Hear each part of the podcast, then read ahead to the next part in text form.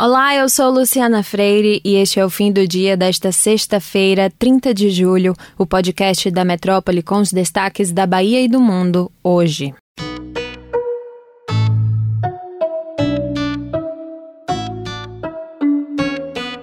O diretor-geral da OMS, Tedros Ghebreyesus, disse em uma coletiva de imprensa em Gênebra que a pandemia vai terminar quando o mundo escolher acabar com ela.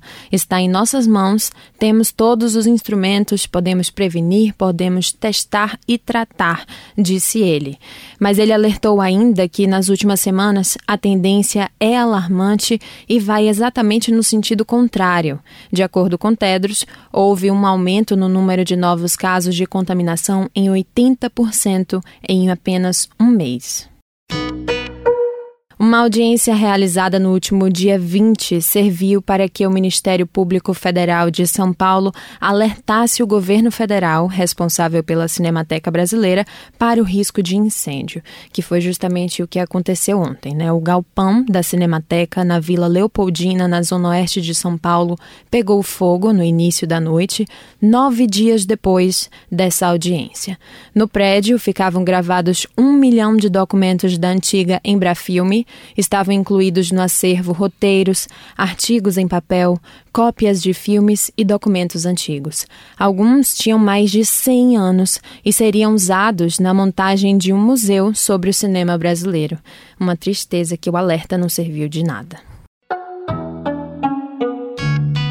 A Marinha do Brasil alertou que o avanço de uma frente fria poderá provocar ventos com intensidade de até 60 km por hora na faixa litorânea do estado da Bahia, de Caravelas até Salvador, hoje e neste fim de semana. O mesmo vento da direção sudeste a leste pode aparecer no litoral norte de Salvador, de Sergipe e de Alagoas, no sul de Maragogi, neste mesmo período.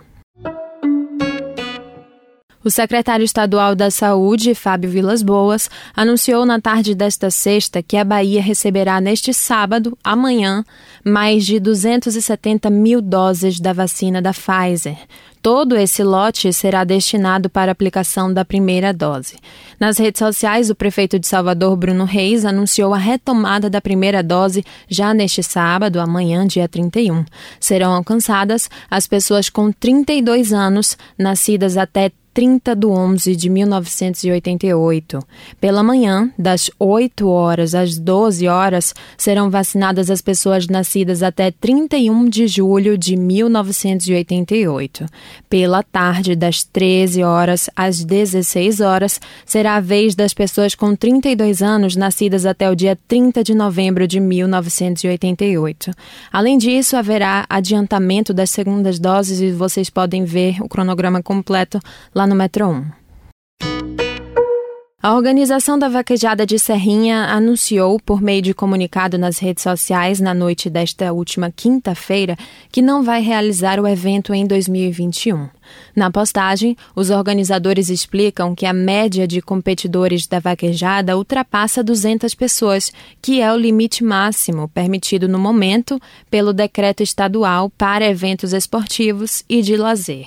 O comunicado ainda anuncia a próxima edição do evento para os dias 7 até 11 de setembro de 2022.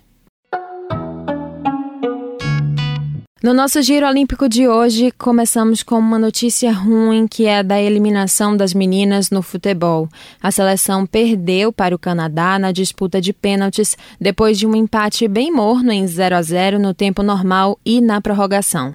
Nas cobranças, a seleção até saiu na frente depois que a craque canadense Sinclair perdeu na cobrança. Mas a meia Andressa Alves e a zagueira Rafaele perderam para o Brasil e a disputa ficou em 5 a 3 para o Canadá. Quem também foi derrotado foi o baiano Keno Marley, nas quartas de final do boxe, na categoria até 81 quilos.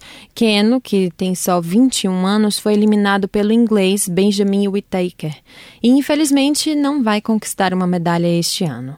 No judô, tiveram as eliminações de Maria Suelen e Rafael Silva.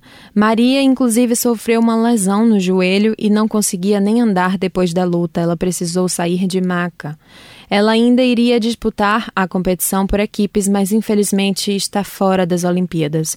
A gente deseja todo sucesso e recuperação para ela. E para finalizar, com notícia boa, além da vitória por 3 sets a 1 no vôlei masculino em cima dos Estados Unidos, teve a baiana Bia Ferreira, que venceu a adversária de Taipei e está a uma luta de levar uma medalha. E no caso de Abner Silva, já tem pelo menos uma medalha de bronze para o Brasil, já que ele está nas semifinais depois de ganhar de uma atleta da Jordânia. Para acompanhar o nosso desempenho em Tóquio no fim de semana, basta acessar o portal portal Metro 1 ou também as nossas redes sociais da Metrópole.